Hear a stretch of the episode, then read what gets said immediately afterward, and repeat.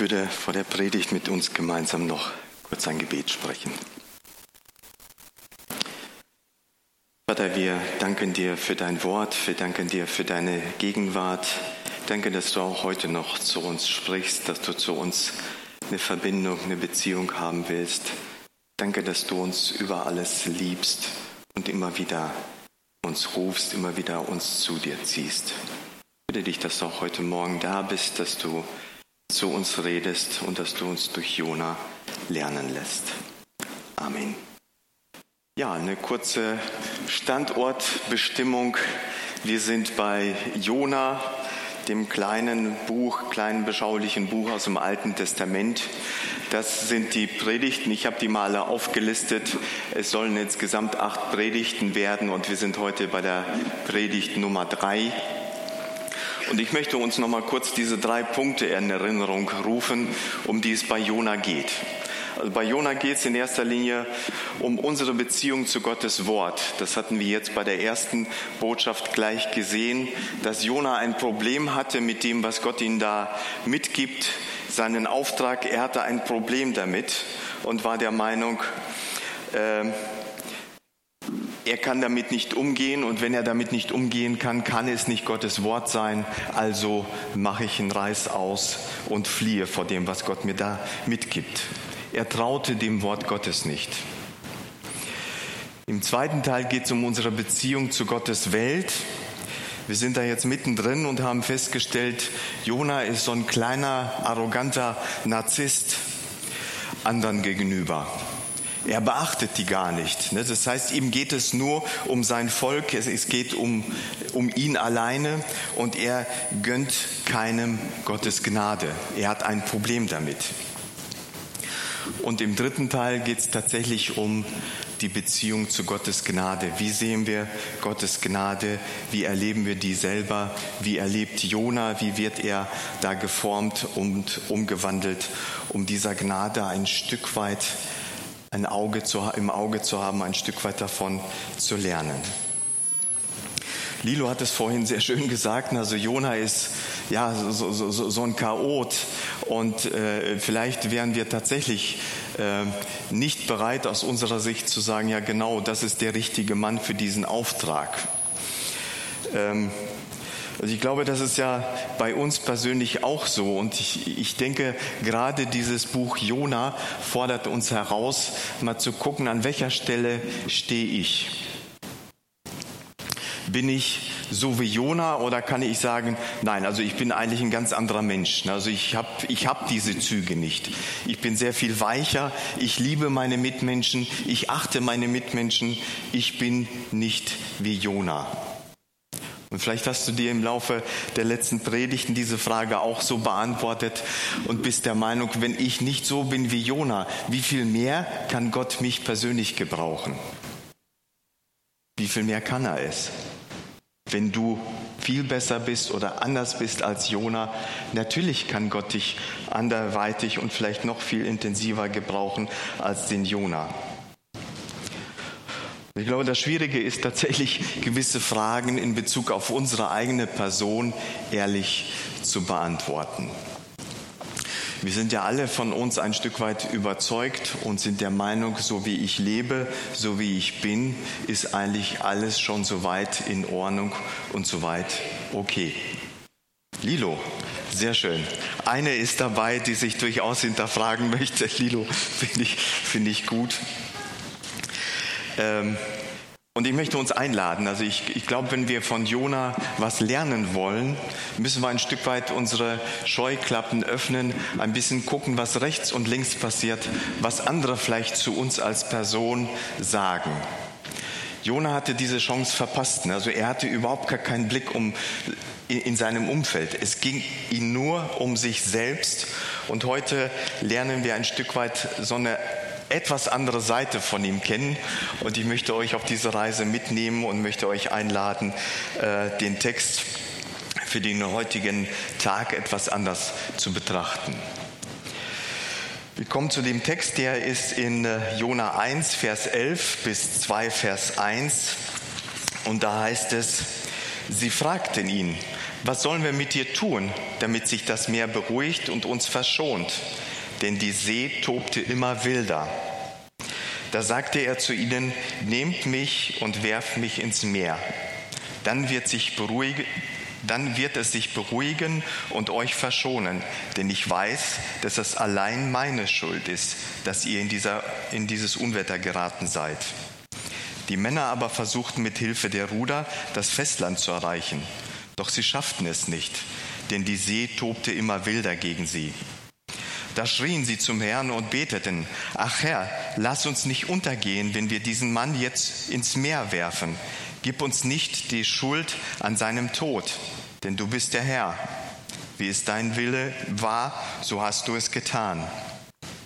Dann packten sie Jona und warfen ihn ins Meer. Sofort beruhigte sich die See und hörte auf zu toben. Da ergriff die Männer große Furcht vor dem Herrn. Sie brachten dem Herrn ein Schlachtopfer dar und legten Gelübde ab.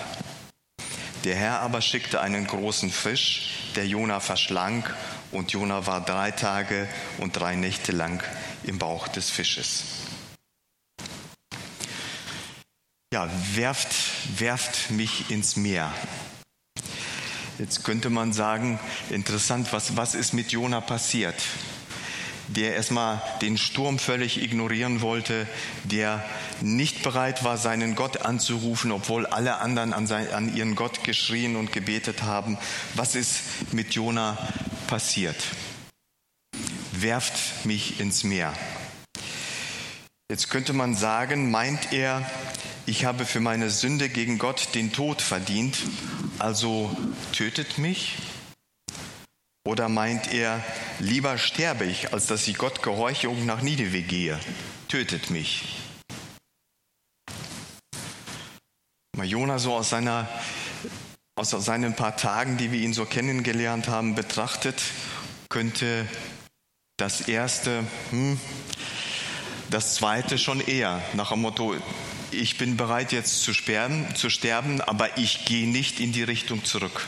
Ich bin nicht bereit, dieser Stadt die Gnade zu zeigen oder von dieser Gnade zu predigen, zu der Gott mich berufen hat. Vielleicht ist von beidem so ein wenig im Jona vorhanden und vielleicht ist irgendwo in der Mitte das, was er sich vorstellt. Aber ich glaube nicht, dass er freiwillig jetzt in den Tod hier gehen möchte. Aber es ist schon erstaunlich, dass Jona an dieser Stelle endlich anfängt, Verantwortung zu übernehmen. Er beginnt die Männer zu sehen, sie tun ihm leid und er fängt an, Verantwortung zu übernehmen. Aber Gott ist immer noch nicht der Mittelpunkt. Gott ist immer noch nicht da und Gott wird bei ihm nicht erwähnt.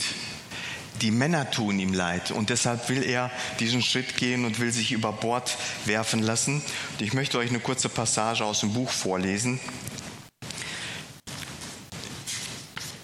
Die das Ganze ein wenig wiedergibt, wie Timothy Keller das sieht.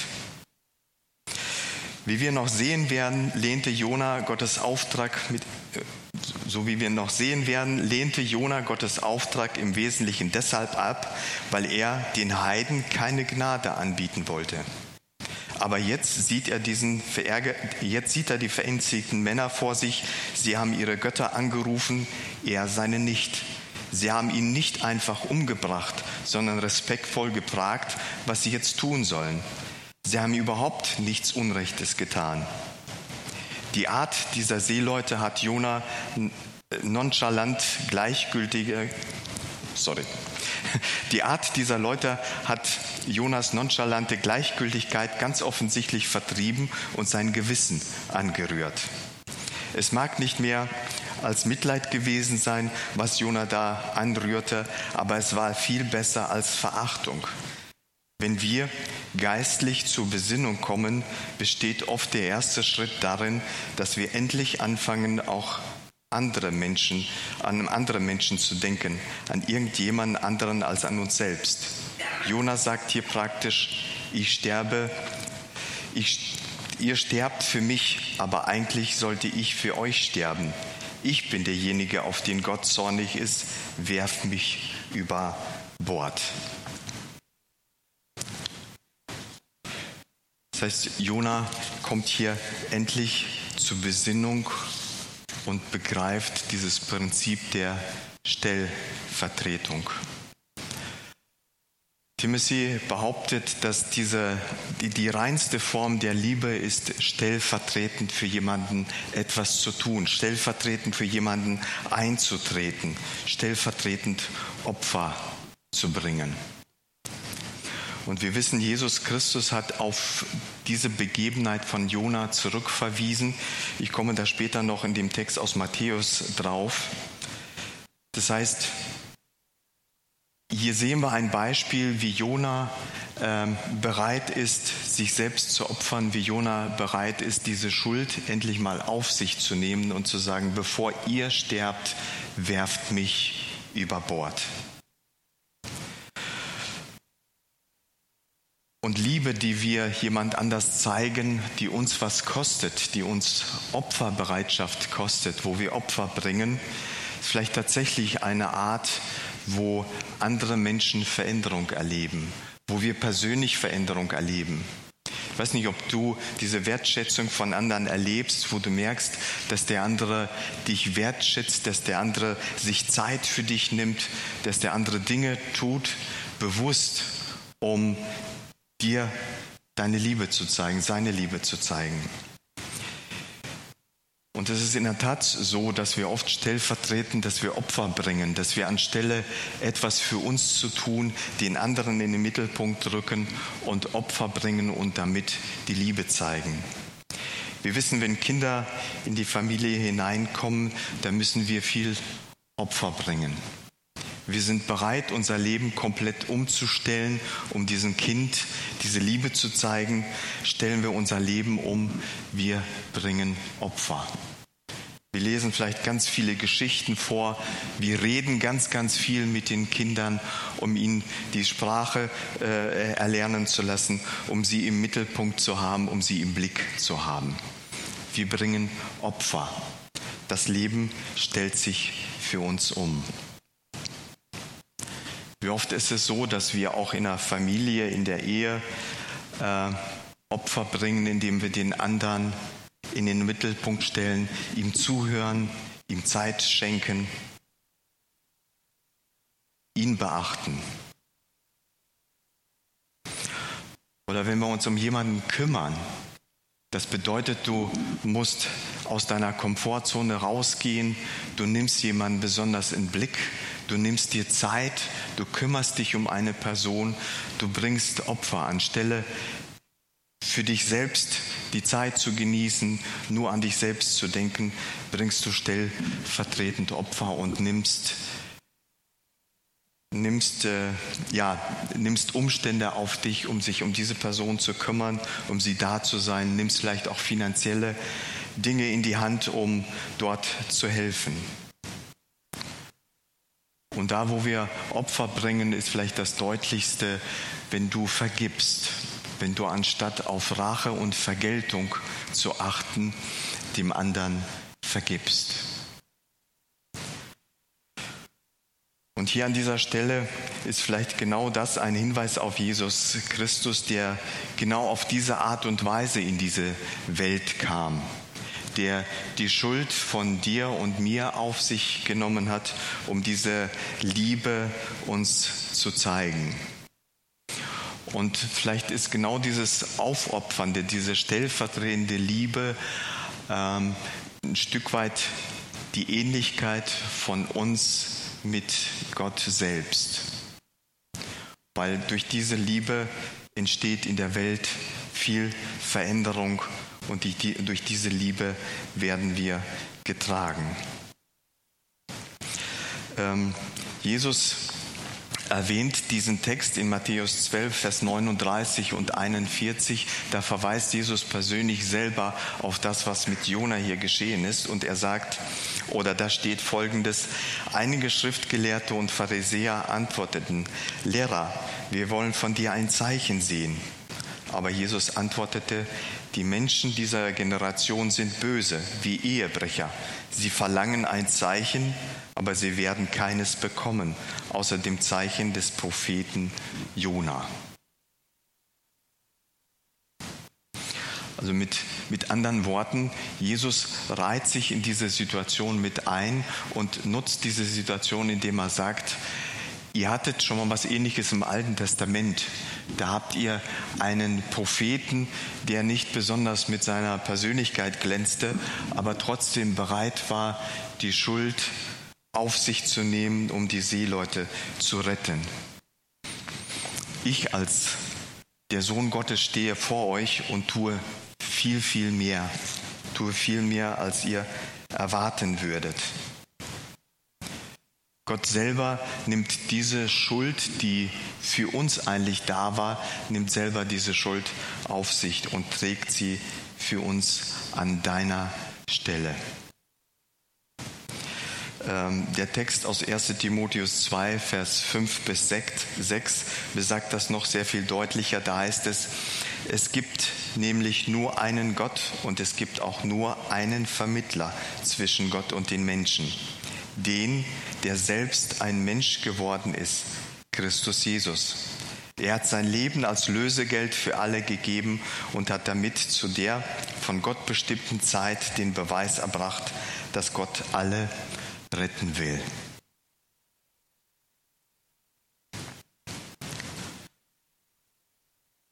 Jona hatte damals die Gnade nicht im Blick. Wie viel mehr haben wir heute dieses Bild, wie Gott tatsächlich ist? Wie viel mehr können wir aus der Perspektive des Neuen Testamentes sehen, wie Gott wirklich ist? Was seine Gnade für uns wirklich bedeutet? Ich glaube, das ist ein ganz anderer Blick auf das, was Jona da tut. Nun, wir lesen im Text, dass das Meer aufhörte zu wüten, das heißt, es war plötzlich still. Jetzt äh, stellt sich für uns vielleicht hier und da die Frage, ähm, Zorn, Zorn Gottes, das passt nicht so ganz in unser, in unser Weltbild. Und man könnte sagen, also wer jetzt vom Zorn Gottes spricht, das ist leicht geschmacklos. Aber wenn es um Gerechtigkeit geht ne, und wenn wir in unserem Umfeld jemanden, der vielleicht ausgebeutet wird oder ein Opfer ist oder beklaut worden ist oder was auch immer, da haben wir oft nicht so das große Problem, um zu sagen, jawohl, es ist wichtig, dass hier jetzt Gerechtigkeit geschaffen wird, dass hier jetzt Klarheit herrscht. Und das ist auch das, was Gott hier in diesem Text tun möchte. Gott wollte nicht, dass Ninive seinem sündigen Verhalten einfach nachgeht. Er wollte ihm dieses Verhalten nicht durchgehen lassen. Und wenn wir jetzt tatsächlich nur das Alte Testament sehen, würden wir an der Geschichte von Jona denken, Mensch, was ist das für ein rachsüchtiger Gott? Zum einen plant er eine ganze Stadt zu vernichten, zum anderen nur weil Jona nicht der Meinung ist, dass er sofort das tut, was Gott von ihm will, weil er um sein Leben Angst hat, ist Gott zornig auf ihn und lässt ihn fast untergehen. Aber im gleichen Zuge erlebt Jona an dieser Stelle diese wunderbare Gnade Gottes. Er wird wie durch ein Wunder von diesem Fisch gerettet und von diesem Fisch verschlungen und wieder ausgespuckt. Das heißt, wenn man nur das Alte Testament betrachten, könnten wir ein falsches Bild von diesem Zorn und könnten auch ein falsches Bild von diesem rachsüchtigen Gott bekommen. Aber wenn wir das Neue Testament dazu nehmen, dann bedenken wir, dass Jesus nicht ein bloßer Mensch war, sondern Gott in Menschengestalt. Dann malt die Bibel als Ganzes nicht das Bild eines Rachegottes, sondern zeigt uns einen Gott, der zu uns kommt, um seine eigene Strafe zu tragen. So groß ist seine Gnade.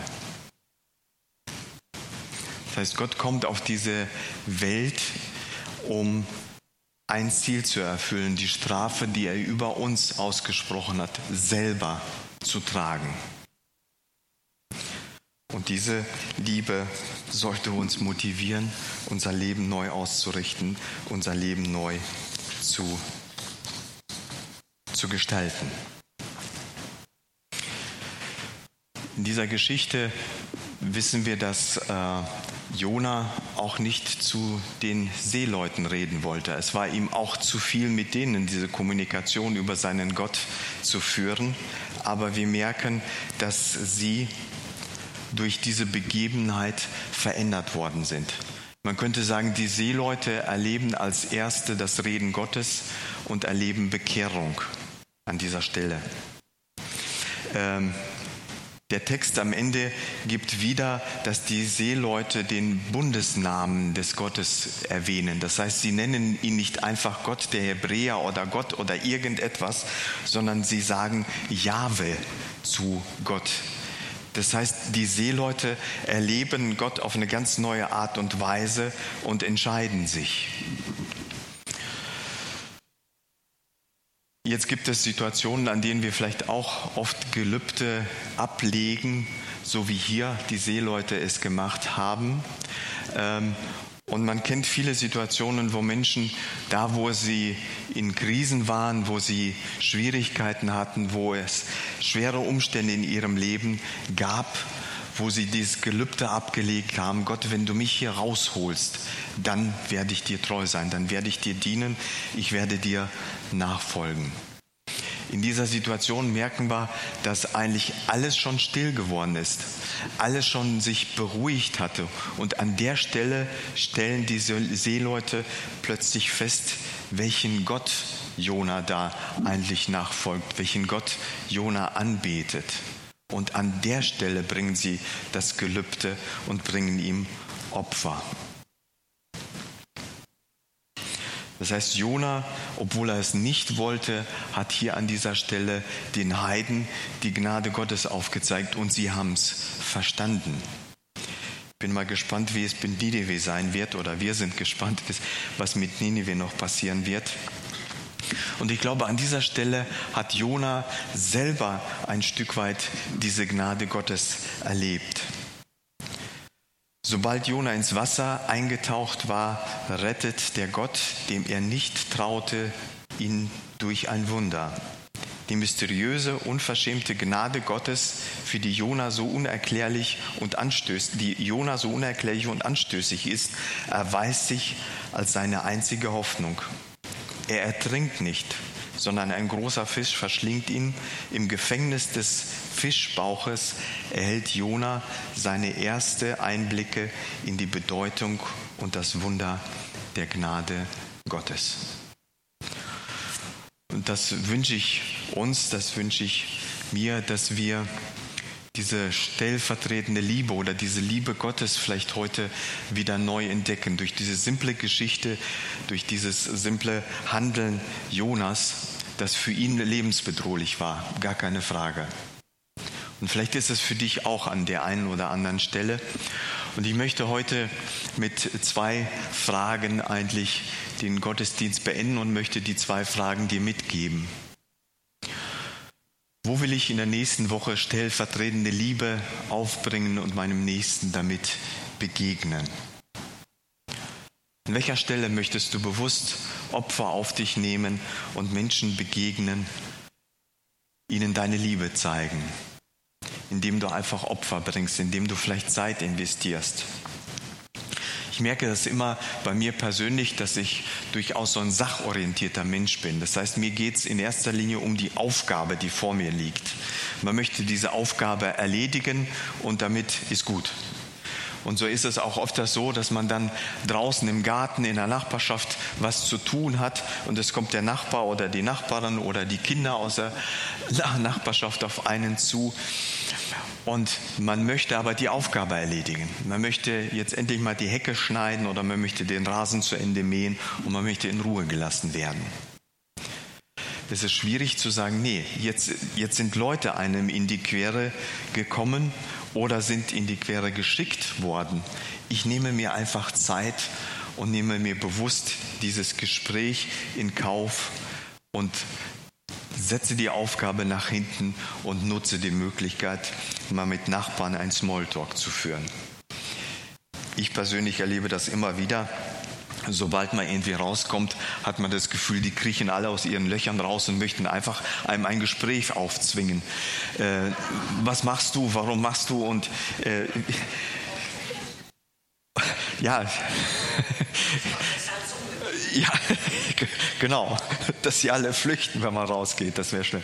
Ja, das ist vielleicht nur so, ein, so eine leichte Idee, an welcher Stelle du dir vielleicht eine andere Perspektive wählen kannst, indem du den anderen intensiver in den Mittelpunkt rückst und dir Zeit nimmst, mit ihm Zeit verbringst, ihn respektierst. Wo will ich Vergebung aussprechen oder vergeben, vergeben und auf Rache oder Vergeltung verzichten? Ich weiß es nicht, wie es bei dir aussieht, ob du etwas vor dir hast, wo du wirklich vergeben musst, wo du sagst, ja, eigentlich ist in mir so dieser, dieser, dieses Vergeltungsbedürfnis, zu gucken, dass dem anderen das, was er mir antut, ver, vergolten wird, dass irgendwo Gerechtigkeit passiert.